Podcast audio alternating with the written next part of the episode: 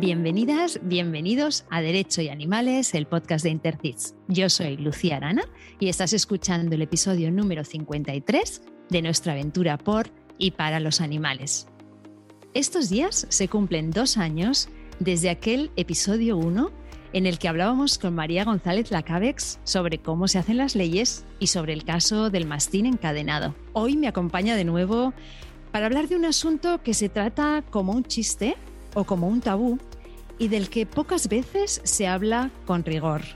María, bienvenida y gracias por dedicarnos este rato una vez más. Gracias, Lucía. Estoy encantada. María, eres licenciada en Derecho, máster en Derecho del Medio Ambiente y en Derecho de los Animales, consultora y abogada en ejercicio y llevas más de una década dedicada exclusivamente al derecho de los animales. En 2012 fundaste Animalex, despacho especializado y pionero en esta materia, y eres asesora jurídica de COPA, la Coordinadora de Profesionales por la Prevención de Abusos, en nombre de la que intervienes hoy en el episodio y de la que luego vamos a hablar.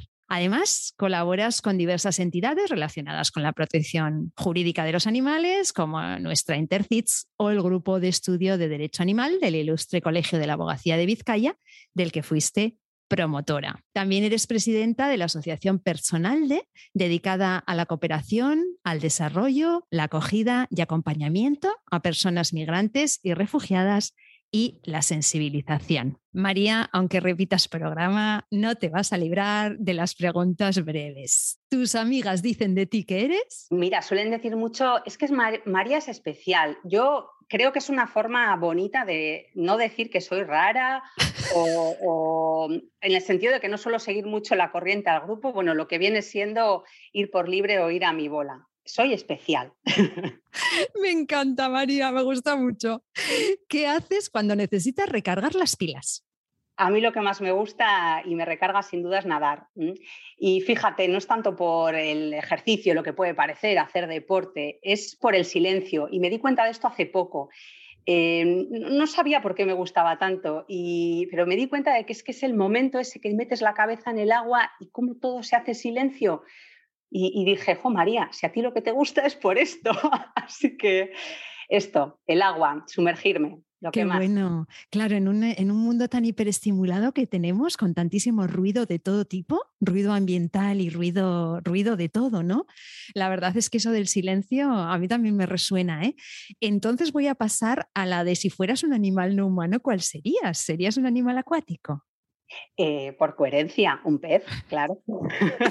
¿Alguno en concreto?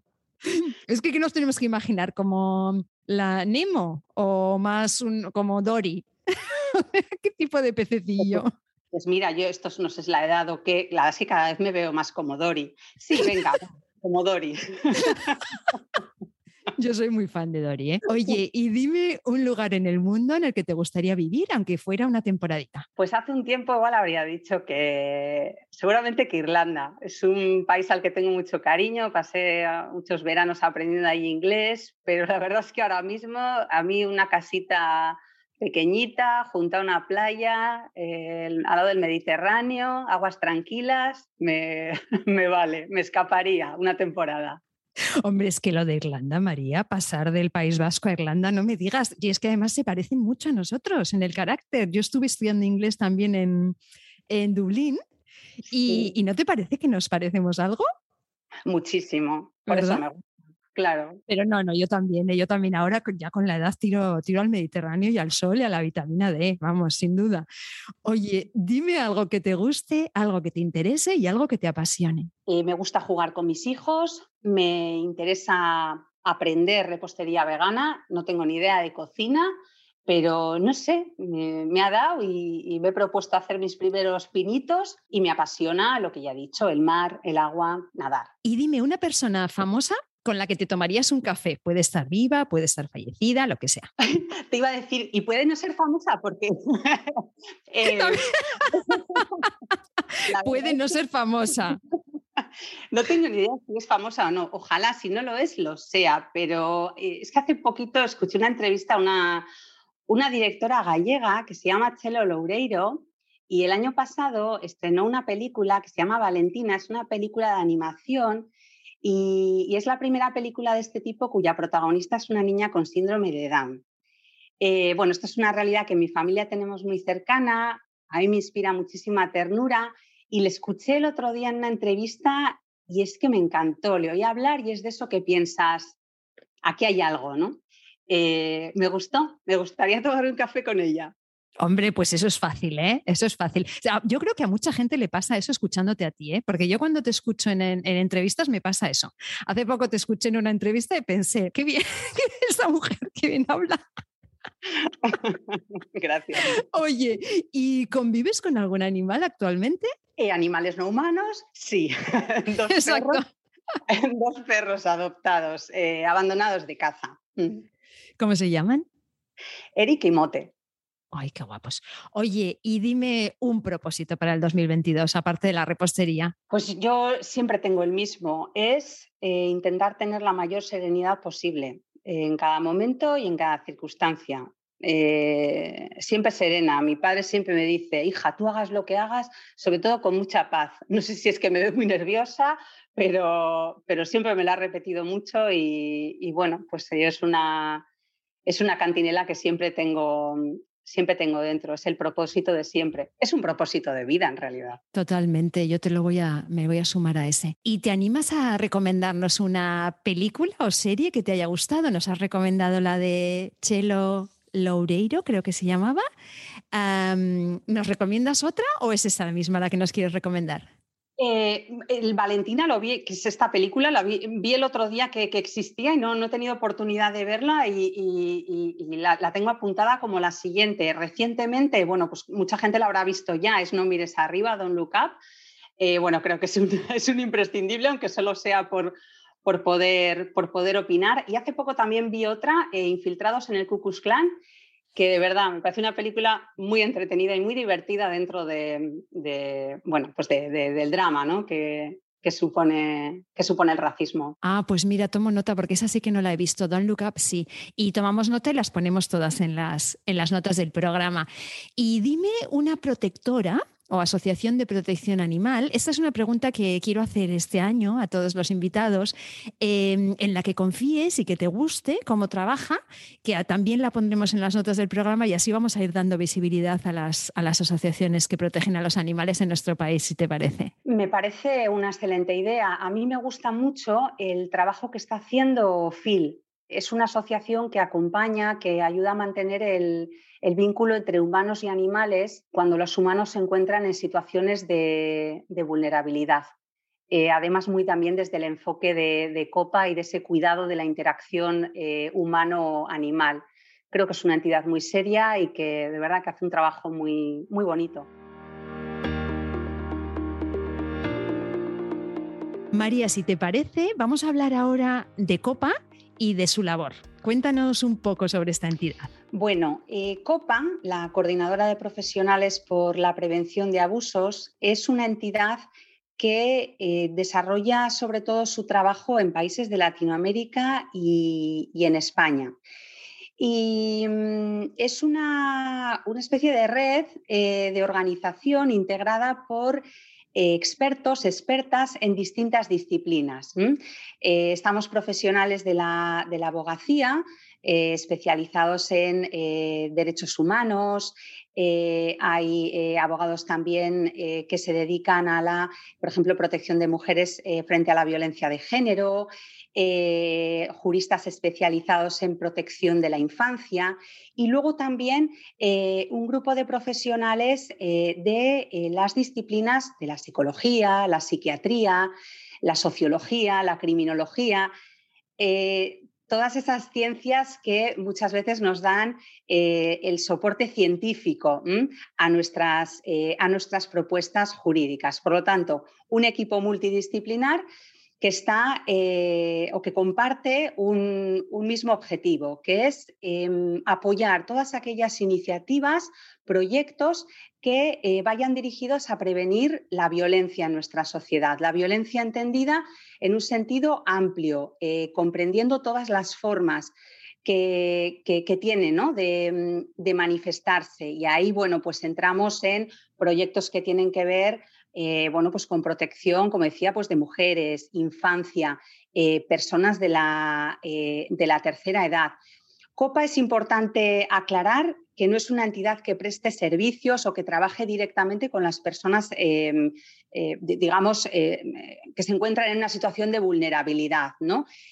nosotros lo que hacemos es intentar cambiar leyes, formas de trabajar, recursos disponibles para que los y las profesionales que trabajan en intervención directa con em, personas vulnerables, eh, víctimas de determinadas situaciones de violencia, pues puedan hacer mejor su labor. Ese es el objetivo de Copa. Eso es. Mira, yo a través de, Copa fue donde por primera vez escuché mm, o supe algo más sobre el tema que vamos a tratar hoy, el tema que da título al episodio. ¿no? Es un tema que mm, eh, quizá, bueno, eh, soy un poco inocente o naif, pero la verdad es que yo desconocía por, completo las profundidades de este, de este asunto y para mí fue bastante traumático.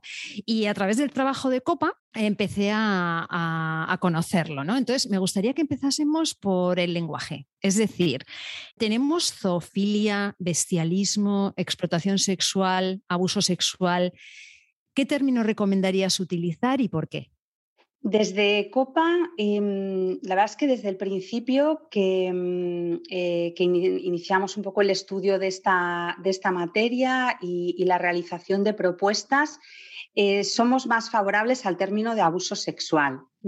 Eh, este es el término que, proponemos. Entendemos que, em, digamos, como que define de una manera mucho más precisa lo que supone utilizar a los animales no humanos con una finalidad de satisfacción sexual, ¿no? Abusar es una palabra que hace referencia a un uso incorrecto, ¿no? Eh, un mal uso, un uso injusto. Em, muy importante también las connotaciones que tiene de, una conducta que se hace desde una posición de dominancia, de superioridad, ¿no? Ahí hay un ejercicio de, como de poder, de sometimiento, ¿no? y por lo tanto también un riesgo y unas consecuencias negativas para el ser que padece esas conductas. Como digo desde el principio, la verdad es que es el término por el que, por el que hemos apostado desde COPA. Entonces, antes de que entremos ya en lo que es el enfoque legislativo, que es el que además tú conoces tan bien porque estuviste en todo ese proceso, me gustaría que analizásemos juntas los peligros que tienen estas prácticas y lo que esconden, ¿no? Entonces, em, yo propongo que empecemos por los peligros para los animales. Sí, para los animales los peligros de estas prácticas son, bueno, son evidentes, aunque, aunque no nos hayamos parado a, a pensarlos precisamente, bueno, pues porque como has comentado es algo, eh, son conductas que han, bueno, pues que siempre han permanecido muy, muy en la sombra, ¿no? De las que sabemos muy poco. Pero gracias a, yo diría que sobre todo a asociaciones protectoras que, que, rescatan animales, hemos eh, podido conocer casos de animales rescatados, víctimas de este tipo de conductas, eh, bueno, pues como han mostrado graves lesiones físicas, Em, pues laceraciones, desgarros, eh, infecciones, eh, lesiones en extremidades, es decir, bueno, todo lo que podemos imaginar, ¿no? Algunas lesiones más evidentes, otras, eh, bueno, pues que requieren, bueno, que no son tan evidentes, que requieren una exploración veterinaria, etcétera. Pero yo destacaría muy importante también los daños de tipo psicológico que pueden padecer los, los animales. Como decía antes eh, tenemos que tener en cuenta que, son seres sometidos a esas situaciones de, como de, dominación, de violencia contra ellos. Esto les puede generar muchísimo estrés, miedo, eh, que luego pueden perfectamente manifestar y, y, esto es lo que nos tiene que hacer a veces encender las alarmas a la hora de ser pues, manipulados en determinadas zonas, por ejemplo, a la hora de lavarlos, cuidarlos. Eh, por lo tanto, riesgos físicos, digamos los más evidentes, pero ojo, también eh, riesgos de daños de tipo eh, psicológico, porque recordemos eh, los animales son seres con capacidad de sentir eh, en todos los sentidos, valga la redundancia, como recientemente ha reconocido el Código Civil Español. Y además en, algunos, en algunas especies incluso la muerte. Exacto, sí, exacto. El, el abuso sexual puede llegar a, bueno, pues eh, realmente a la, lesión más grave eh, que suponga el fallecimiento del animal. Y entonces, según los estudios, que es algo que, COPA ha analizado en profundidad, ¿cuáles son los peligros para los seres humanos? Que es algo que es lo que normalmente siempre se obvia o directamente se ignora o se desconoce. Sí, es un aspecto eh, absolutamente desconocido y la verdad es que tenemos que reconocer, decir, que, para nosotras también, hasta el momento en el que, en el que una se pone, se pone a investigar sobre ello y, bueno, no deja, de, no deja de sorprender realmente.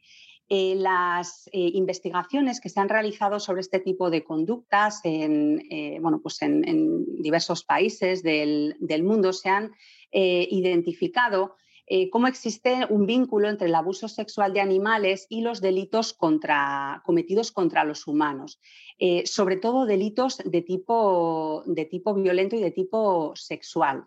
Em, los datos que, hemos recabado apuntan a cómo, por ejemplo, los delincuentes sexuales que, incurren en este tipo de prácticas parecen como ser más proclives o, mostrar una mayor peligrosidad que otro tipo de delincuentes sexuales. Eh, se muestran como más propensos a manifestar eh, bueno, pues unas eh, formas de agresión de una mayor crueldad, afectan a un mayor tipo de víctimas, a un mayor número de víctimas también. Em, presentan también un riesgo mayor de reincidencia, es decir, dentro de la delincuencia sexual, por así decirlo, eh, la que eh, se comete con los animales eh, parece llevar asociada, como digo, esa mayor peligrosidad.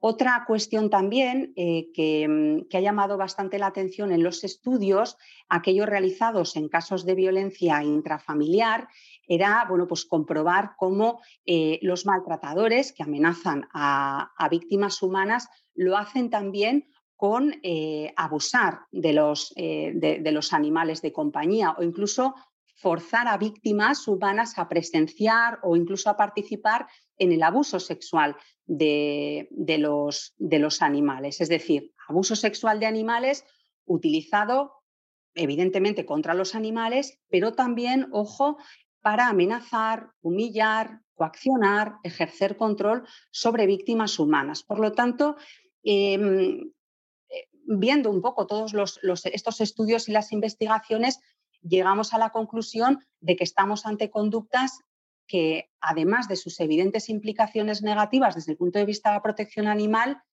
revelan también una peligrosidad social que no puede ser obviada. Sí, sí, es, un tema grave, serio. Estamos hablando de, de, agresores más agresivos, con formas de agresión más crueles y, bueno, y con, mm, con, una perversión que una, hay mentes que, que, que, es como, entra como al límite de lo que uno se le ocurriría que, que, te pueden llegar a hacer, ¿no? O sea, es como va como sobrepasa los límites de lo que uno pensaría que, está ocurriendo en, esos, en, esas casas o en esos lugares donde, donde ocurren estas cosas. María, mira, hace pocos días escuchaba un podcast muy conocido de dos chicas muy, muy famosas y muy influencers que además han ganado un Ondas y que bromeaban sobre un tipo que violaba, ellas usaban otra palabra, a una gallina.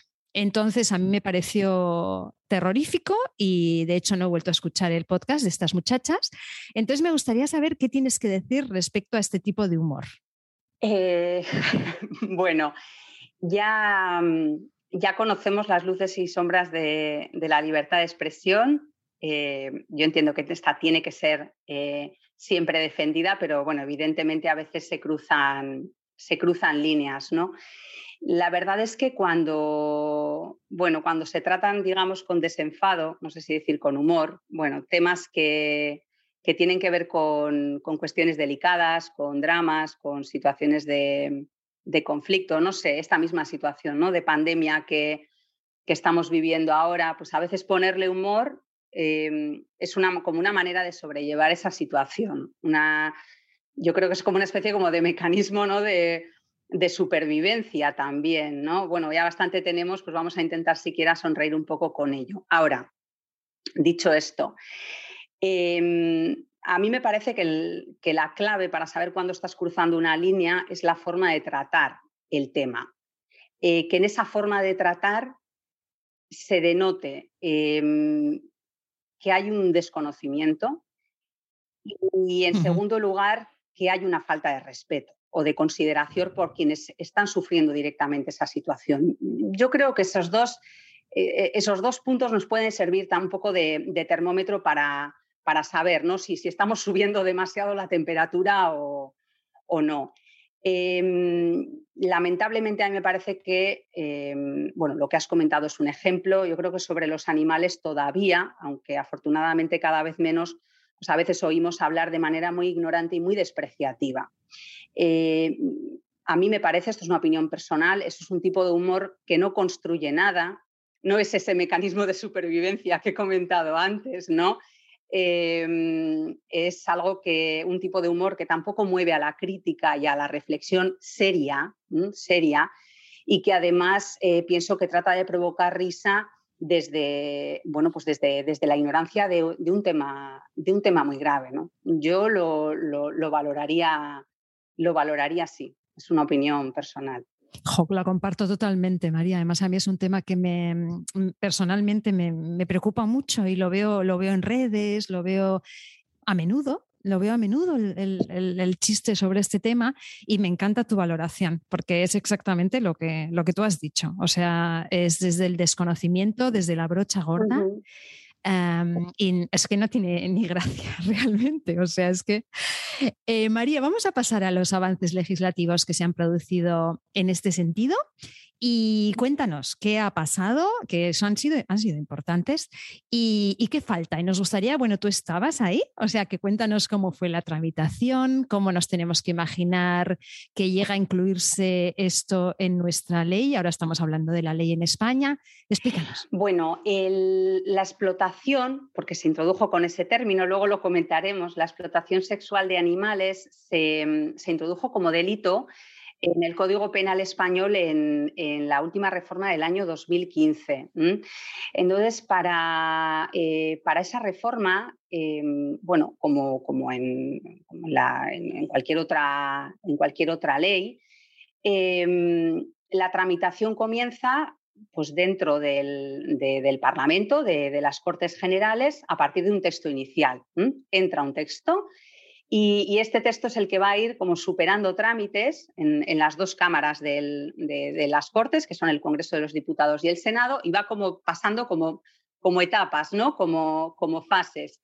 Y, a lo largo de esas fases son los grupos parlamentarios los que van proponiendo enmiendas, es decir, modificaciones a ese texto inicial en teoría para mejorarlo, en teoría para mejorarlo. Bueno, el trabajo que se hace en este momento eh, y que se hizo eh, de cara a esa reforma y concretamente para incluir los abusos sexuales eh, a animales dentro del Código Penal fue intentar convencer con argumentos sólidos, científicos y jurídicos a las parlamentarias y parlamentarios sobre por qué tenían que incluir esta conducta dentro del Código Penal, por qué esta conducta tenía que ser considerada delito, o sea, por qué, merece el, por qué merecía el reproche, el reproche penal. Decimos, eh, decimos nosotros. Entonces, eh, bueno, como comentaba al principio, desde COPA es un equipo multidisciplinar y nuestras propuestas siempre tienen como dos patas, ¿no? Está la pata de justificación científica, ahí se aportó a eh, los grupos parlamentarios un amplio dossier eh, justificativo que resumía las principales investigaciones y estudios realizados sobre este tema eh, para argumentar por qué estas conductas tenían que ser consideradas delitos, no solamente por su, su, atentado contra los, contra los animales, sino también y esta consideración, tenemos que reconocerlo, tuvo un gran peso a la hora de, ser aprobado em, eh, por las repercusiones eh, o los riesgos para los seres humanos, lo que hemos comentado anteriormente.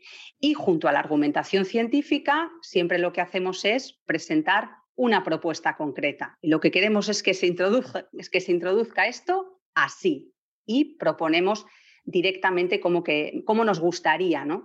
que esto fuera redactado. Bueno, como digo, finalmente el Código Penal eh, se aprobó en esa reforma de 2015, incluyendo la explotación sexual de animales dentro del delito de maltrato animal, el del artículo 337.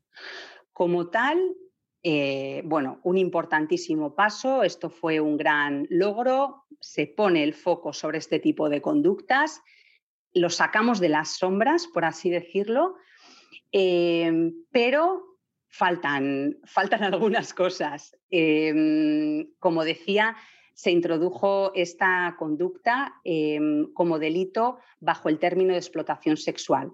Este es un término sobre el que ya llamamos la atención que podía dar lugar a problemas. Y luego también eh, quedaron en el tintero algunas propuestas sobre las que hemos seguido insistiendo durante estos años y lo vamos a seguir eh, haciendo, como es también incluir eh, no solo el abuso sexual a animales como maltrato hacia estos, sino también tipificar expresamente aquellos delitos sexuales contra humanos en los que se utilizan animales, es decir, meter a los animales también en eh, los delitos de este tipo contra los humanos, cuando los abusos, cuando las eh, violaciones, para entendernos, eh, tienen lugar utilizando a los, a los, animales. Por lo tanto, en 2015 hubo un gran paso, fue clarísimo, este delito no existía y ahora sí, pero, pero todavía hay mucho margen de mejora. Bueno, es que además esta, esta reforma es todavía muy, muy reciente. O sea, realmente si pensamos que hasta el 2015 el tema no aparecía en ninguna parte de nuestro Código Penal, o sea, es, una, es un avance importantísimo, pero realmente muy reciente, o sea, hace cuatro días, digamos, ¿no? no con lo que... Entonces, eh, nos has comentado que se incluyó finalmente el término explotación sexual, que es el que vosotros ya veíais que era problemático, Dinos por qué es problemático este término. Em, bueno, el término explotación es un término que em, en textos, en, normas eh, em, eh, del Estado y también de normas de tipo internacional, se utiliza de una manera como muy vinculada para entendernos al ejercicio como de una actividad económica o con ánimo de lucro. Entonces, eh, el riesgo del que se alertaba era de que eh, luego en la práctica em, los jueces pudieran interpretarlo de una manera restrictiva, que por otro lado es como debe hacerse en derecho penal. Es uno de, los principios para la aplicación del, Código Penal en nuestro país, es que bueno, las interpretaciones tienen que ser siempre restrictivas y no deben ser eh, amplias. ¿no? Em, entonces, a nosotros lo que nos parecía y de lo que alertábamos era que esto, con este término, pues lo que podía hacer era reducir en la práctica eh, los supuestos condenables a aquellos que, se, tuvieran lugar pues, en el marco de actividades eh, pues de, proxenetismo, vamos a decir, ¿no? O yo que sé, participación en espectáculos, por ejemplo, ¿no? De, eh, en los que se utilizaran animales em, con este tipo de conductas y dejando fuera conductas de abuso sexual de animales que se realizaran, digamos, en, el ámbito privado. Este es el riesgo del que se alertó. De hecho, eh, posteriormente, una vez aprobada la, reforma, el propio fiscal coordinador de medio ambiente tuvo que emitir una circular para pronunciarse sobre el sentido de este término. Afortunadamente lo hacía en un sentido amplio, ¿eh? Eh, no restrictivo pero no es suficiente con, la, con el criterio de la, ni siquiera del de la Fiscalía especializada. Lo que, está, lo que estaba haciendo aquí el fiscal coordinador era reconocer que ese término, si necesita interpretación, es que no está tan claramente eh, definido. Por eso seguimos insistiendo entre las muchas propuestas que, que tiene COPA en materia de legislación penal Em, la necesidad de definir mejor esta conducta dentro del artículo 337 del Código Penal para que se utilice o se incorpore un término que realmente comprenda toda la variedad de conductas que eh, pueden em, incluirse comprendidas dentro de lo que es el abuso sexual a animales, ¿no? y que el término explotación parece que puede dejar sin cobertura. Claro, claro. Porque parece que tenga que haber, digamos, una transacción económica por medio, ¿no? Sería algo así. Eso es, exacto. Y no siempre la hay. Y en este tipo de delitos que se producen en el ámbito privado y que hasta ahora eh, han estado, pues eso, ¿no? Como una cosa como personal, íntima y tal, y ahora ya sabemos hace mucho que lo personal es político. Eh, esto ya no podemos, no podemos dejarlo ahí, ¿no? En, las sombras. Eh, el otro día anunciaba en Instagram que íbamos a tener esta, esta conversación y les pedí que nos mandasen algunas preguntas, ¿no? La gente, bueno, reaccionaba con bastante horror al tema, algo que me parece una buena noticia. Y, pero tuvimos algunas preguntas, por ejemplo, Botellita de Jerez nos preguntaba sobre legislación al respecto en otros países. Y yo sé que desde Copa sí que eh, habéis incidido también en algún, otro, en algún otro país en este asunto, ¿verdad? ¿Nos podrías mencionar alguno? Sí, en algunos países de, Latinoamérica trabajamos, eh, trabajamos también para intentar em, eh, bueno, pues incorporar este, este, este, tipo de, este tipo de delitos. Es muy importante, em, ahora que, haces la, la, pregunta, estaba recordando precisamente cuando se, mm, eh, bueno, cuando se estaba tramitando la reforma, el hecho de que ya hubiera otros países en, Europa em, con esta prohibición fue eh, una de, las cuestiones que movía también eh, en favor del sí, porque lo que se, veía era que si, si el resto de países de Europa empezaban a prohibir estas conductas, se corría el riesgo de que España se quedara como una especie, vamos a decir, como de, iba a decir de paraíso, no sé si de, destino, ¿no? Para, para poder perpetrar este tipo de, de, acciones de manera impune. Y a la par que España, más o menos yo creo que fue por esa época, Dinamarca, que también eh, tampoco lo tenía prohibido, lo prohibió precisamente por este motivo, porque era el único país de Europa del Norte que no había prohibido eh, la zoofilia y lo que veían era que podían estar atrayendo turistas con estos, con estos fines. ¿no? Em, ahora cuando me has hecho la pregunta me, he acordado de este, de este punto, ¿no? lo importante a veces que es eh, ese, efecto, ese efecto dominó que se genera con, con las leyes de protección animal. María, en el episodio 45 del podcast tuvimos el caso de las yeguas violadas con Manuel Molina, que acabó además en sentencia condenatoria. Eh, ya sabes que en el podcast nos gusta tratar de algún caso en concreto, entonces no sé si hay algún otro caso o casos que te gustaría mencionar, porque claro, una cosa es que la ley ahora esté, el Código Penal lo tengamos y otra cosa es que se vaya cumpliendo. Y también para, para dar algunos ejemplos. Pues eh, mira, yo la verdad es que cuando, cuando veo casos de, este tipo, em, a mí sobre todo los que, bueno, igual lo que destacaría sobre todo desde el punto de vista de, COPA y desde esa perspectiva de violencia interrelacionada, em, me llama especialmente la atención eh, cuando se difunden casos sobre eh, abuso sexual infantil eh, distribución de pornografía infantil, eh, no sé, a finales del año pasado, no sé si fue en otoño del año pasado, la, eh, bueno, la, Policía Nacional detuvo a un, bueno, pues a un grupo de personas ¿no? que había en varias provincias que estaban distribuyendo material de, bueno, de abuso sexual a, menores pues a través de redes sociales. Y, el titular no suele decir nada. Pero si en este tipo de noticias nos paramos a leer el texto, aunque suele ser muy desagradable, pero si nos paramos a leerlo, con bastante frecuencia encontramos eh, referencias a eh, material em, eh, pornográfico con animales. vinculado también a la pornografía infantil. En este caso que, te comento, se ponía el, vello de, punta leyendo bueno, pues cómo las, las imágenes, los vídeos que habían requisado estaban eh, protagonizados por, por bebés eh, agredidos sexualmente, bueno, de una forma mm, sádica y mediante prácticas de, zoofilia.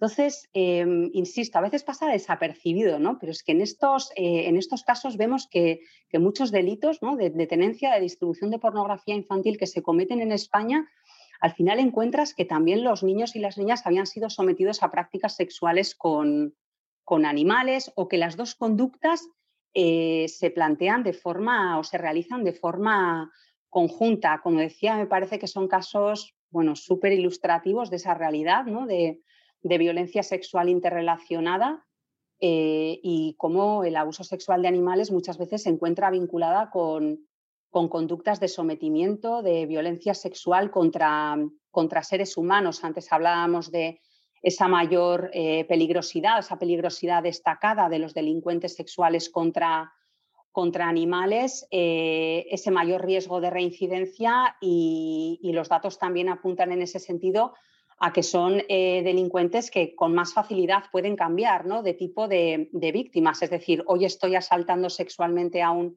animal y mañana lo hago con un, mañana lo hago con un niño. Qué horror, María. Qué, qué importante que pongas el foco en esto. No me extraña que los y las parlamentarias, eh, digamos que, que se les se les despertasen todas las alarmas al leer estos, estos informes y estas justificaciones de copa sobre esto, porque realmente es que es terrorífico y las eh, influencers haciendo chistes sobre esto, ¿no? Y las redes sociales y Twitter haciendo chistes sobre esto. Esto no, no puede ser, o sea, de alguna manera esto hay que, hay que visibilizarlo, ¿no? Aunque, aunque nos, nos parezca horrible y nos, y nos cueste, es súper importante el trabajo que hacéis.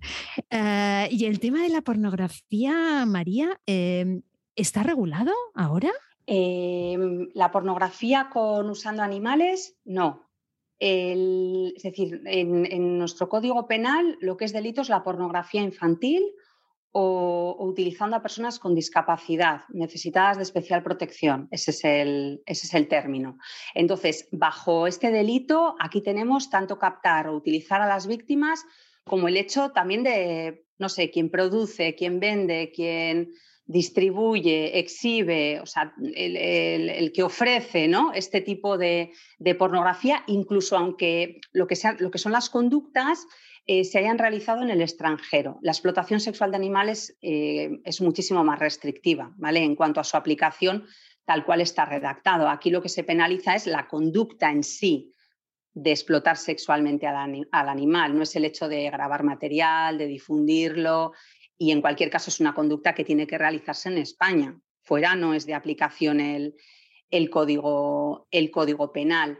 Em, también entre las propuestas de COPA eh, se encuentran algunas eh, dirigidas a la tipificación también de este tipo de conductas. Ya veremos en lo que se puede ir avanzando, pero, pero también teníamos el ojo puesto en la, en la, en la, pornografía, porque es evidente lo que está detrás. ¿Sabrías decir cómo de común es esta, este, esta lacra en nuestro país y, y, bueno, qué perfiles tienen los perpetradores? Había una pregunta en, Instagram, Yanira Muñoz nos preguntaba, por ejemplo, sobre cifras al respecto, no sé si las tenemos. Em, pues eh, puedo decir que, que es una lacra que existe, y eso ya es una, afirmación que incluso en su momento eh, pudo ser cuestionada. Eh, como de común, cifras, pues no tenemos. Y no tenemos porque eh, es un tema que ha permanecido, pues ya lo hemos estado comentando, pues muy oculto, ¿no? Salvo que, yo que sé, algún caso muy puntual que hubiera podido trascender, pero siempre un poco difundido como de manera casi anecdótica, ¿no? no no, es un tema del que se haya hablado ni se conociera, ni se conociera mucho. Por eso comentaba que una de las eh, de los efectos más positivos de esa reforma de 2015, aparte del hecho de tipificarlo en sí como delito, es solo el hecho de poner el foco ¿no? sobre, sobre este problema, sacarlo a la luz, visibilizarlo y, bueno, pues a través de los casos que se puedan ir denunciando, eh, conseguir que, se vaya normalizando de alguna manera, sin risas, ¿no? Esa, eh, la persecución de este tipo de, de este tipo de conductas que, que, se han demostrado que son tan peligrosas y tan, y tan dañinas.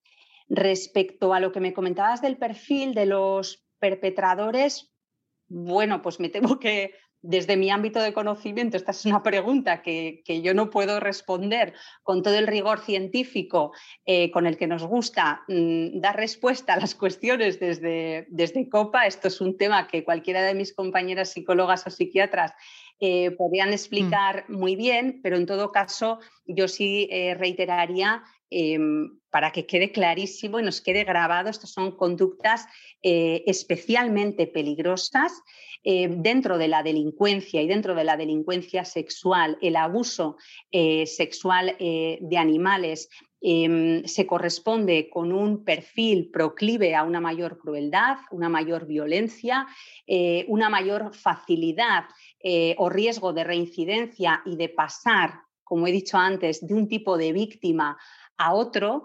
Em, y por lo tanto es, eh, eh, es, una cuestión a la, que, a la que por supuesto que hay que prestarle eh, atención. ¿Y tú crees que los operadores jurídicos y las personas que están en contacto directo con animales, como pueden ser veterinarios, protectoras, tienen información suficiente sobre esta materia?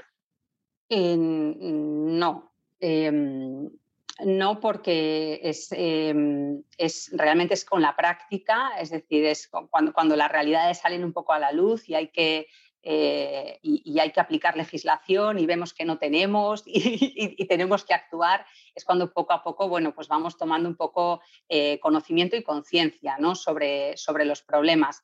Yo creo que todo lo que tiene que ver con conductas sexuales eh, es, es, un tema que incluso en, en el siglo XXI aquí ahora tendemos a tratarlo o bien de forma jocosa o bien directamente como algo que eh, pertenece al ámbito privado y que no, de, lo que no se puede hablar. ¿no?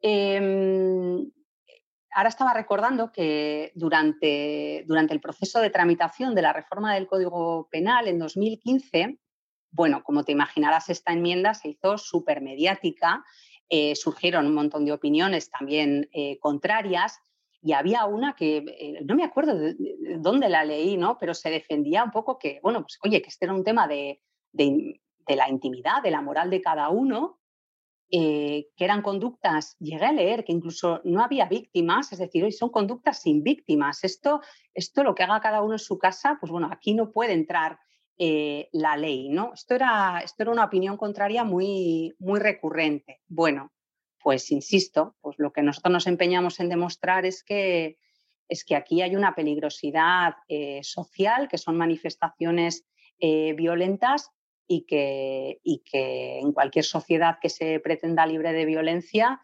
pues eh, habrá que actuar contra ellas. Es que es importantísimo este enfoque, María, es importantísimo, porque una vez que lo ves, ya no puedes dejar de verlo.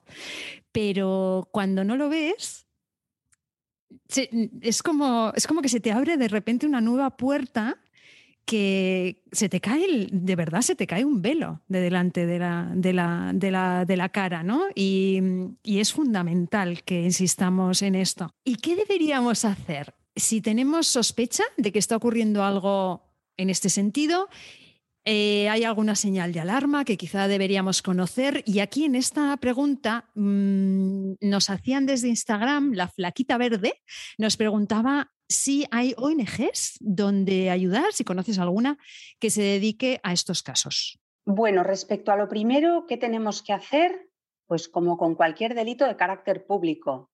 Esto no es una cuestión solamente de unos pocos. El delito de maltrato animal, el delito de explotación sexual de animales es un delito, como digo, de carácter público. Esto quiere decir, primero, que quien es testigo del mismo eh, o bueno, tiene indicios ¿no? de que estas conductas pueden estar ocurriendo, lo tiene que poner en conocimiento de la autoridad. Y en segundo lugar, muy importante, que dicha autoridad tiene el deber de investigarlo y de perseguirlo. ¿vale? Em, parece como una obviedad, pero es que no, creo que no debemos cansarnos de repetir de repetir esto. Em, respecto a las señales de alarma, bueno, aquí las casuísticas pueden ser muy variadas, pero em, por los casos que, hemos, eh, bueno, pues que se han, eh, se han podido ir eh, denunciando, poniendo de, manifiesto, es evidente que los animales pues no pueden alertarnos, ¿no? de que algo así les esté ocurriendo, podemos tener unas lesiones físicas, pero estas no van a ser siempre visibles o evidentes. Entonces, claro, aquí, por ejemplo, el papel de los, de los profesionales de la veterinaria pues es, es fundamental.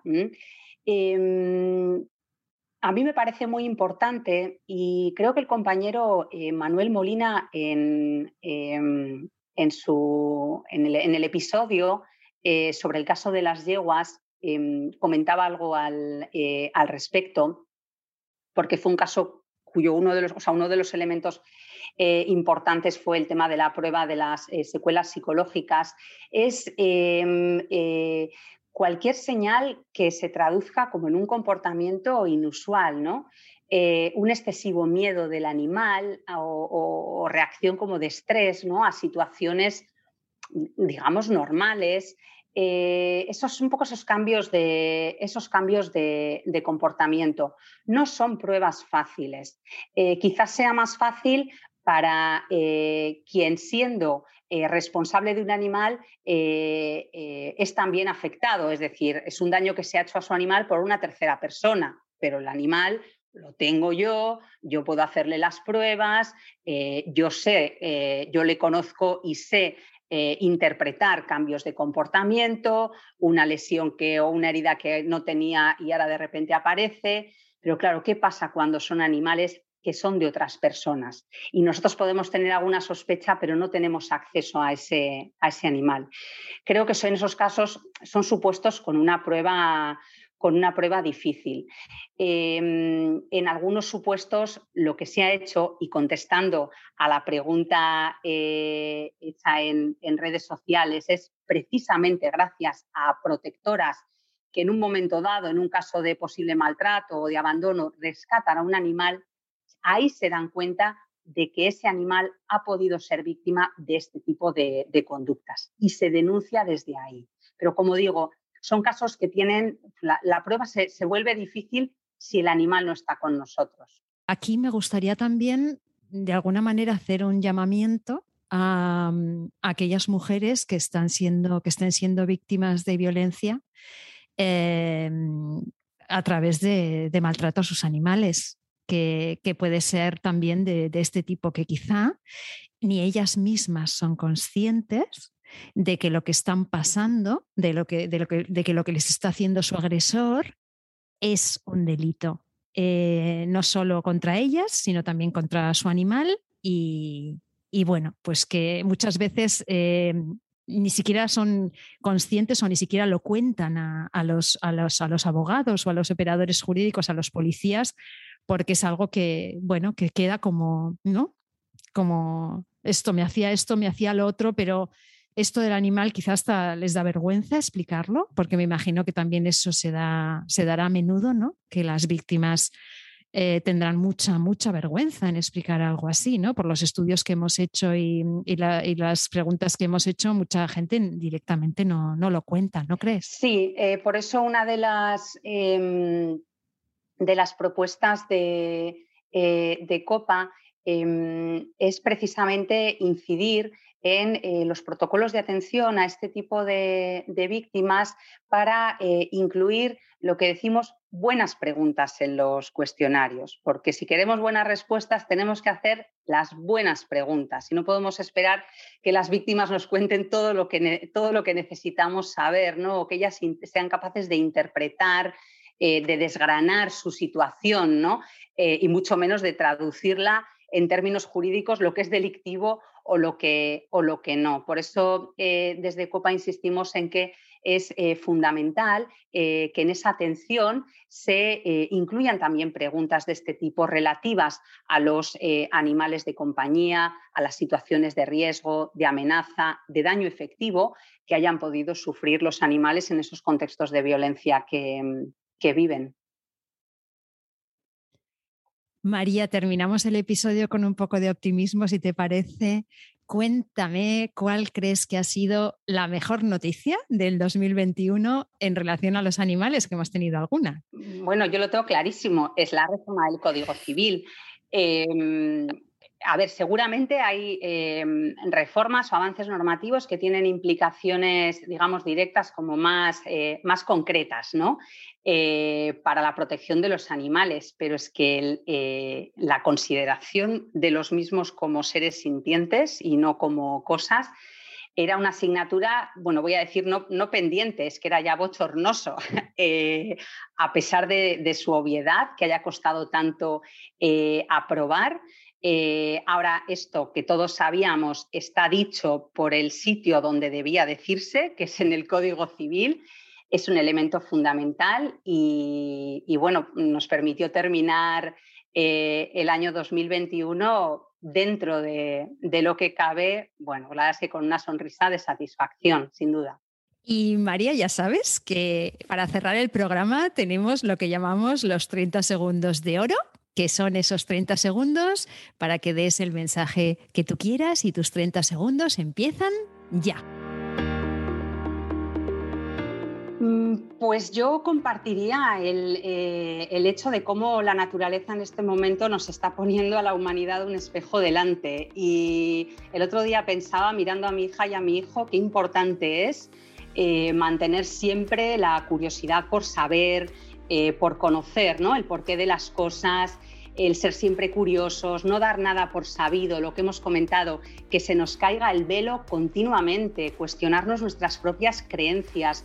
Yo creo que es desde esa mente abierta, siempre unida a un corazón solidario, lo que, lo que nos puede dar esperanza ¿no? de avanzar en la dirección correcta hacia una sociedad más justa, más libre de violencia. Maravilloso, María. Pues eso sería todo por mi parte. Gracias de corazón por este tiempo y hasta muy pronto. Gracias a ti, Lucía. Hasta cuando quieras. Pues hasta aquí un nuevo episodio de Derecho y Animales en el que hemos abordado un tema doloroso y muy desconocido os animamos a que lo difundáis y a que lo hagáis llegar a esas personas que de forma inconsciente y muchas veces desde grandes altavoces siguen haciendo chistes fáciles sobre este duro asunto. Nosotras nos escuchamos en dos semanas porque ya ha llegado nuestro tiempo, el tiempo de los derechos de los animales.